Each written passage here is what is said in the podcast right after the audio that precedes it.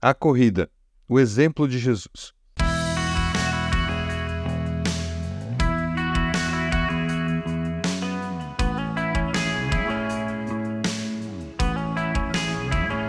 O atletismo é considerado a principal modalidade dos Jogos Olímpicos. Inclusive, no meio olímpico existe uma frase muito conhecida que diz o seguinte: Os Jogos Olímpicos podem acontecer apenas com o atletismo, nunca sem ele. E apesar de haver várias provas oficiais no atletismo, como arremesso, lançamentos e saltos, a corrida é a prova que deu origem a essa modalidade.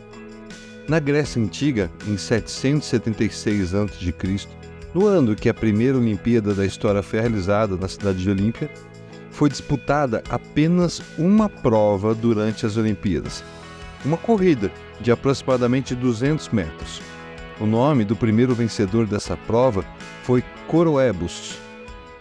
Na nossa vida espiritual, temos também todos os dias uma corrida pela frente. E assim como o atletismo é uma modalidade que requer dos atletas muita força e resistência, a corrida da fé exige também esses requisitos. Ainda bem que o Senhor Jesus nos ensinou como vencer essa corrida.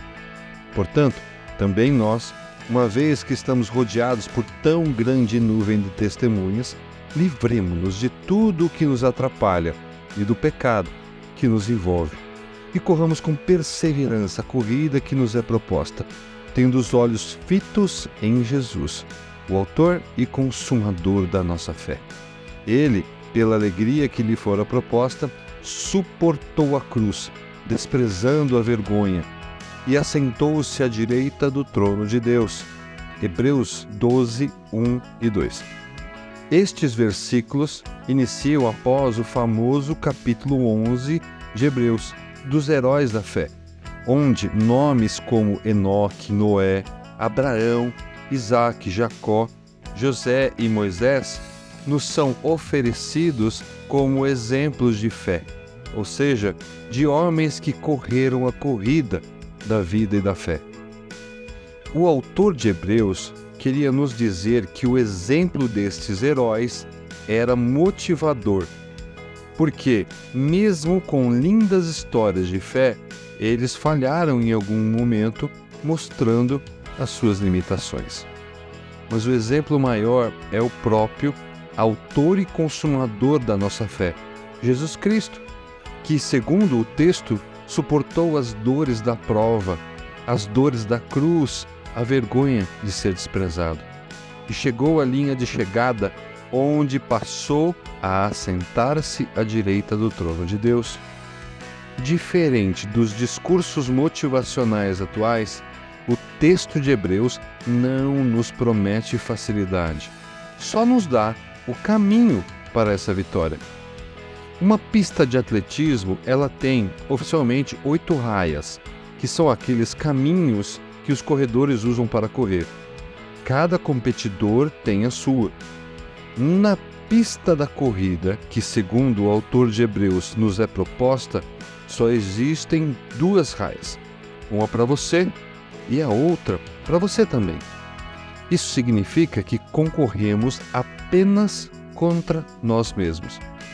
Seria como se um de nós ficasse dizendo: Eu vou conseguir, e o outro dizendo: Vou parar porque estou cansado, com dor, com medo e outras tantas autossabotagens. E sabem, quem vai ganhar essa corrida? Quem você, o principal responsável, alimentar mais, quem estiver mais forte. Esta semana, convido você a correr comigo uma corrida de conhecimento. Vamos usar por base este texto de Hebreus para entender como podemos chegar ao final da corrida e desfrutar do prêmio maior. Lembram da nuvem de testemunhas do capítulo 11? Elas são testemunhas do fato de que a corrida pode ser vencida, mas em Jesus temos o exemplo de como fazer isso. Meus irmãos, considerem motivo de grande alegria o fato de passarem por diversas provações, pois vocês sabem que a prova da sua fé produz perseverança. Tiago 1, 2 e 3.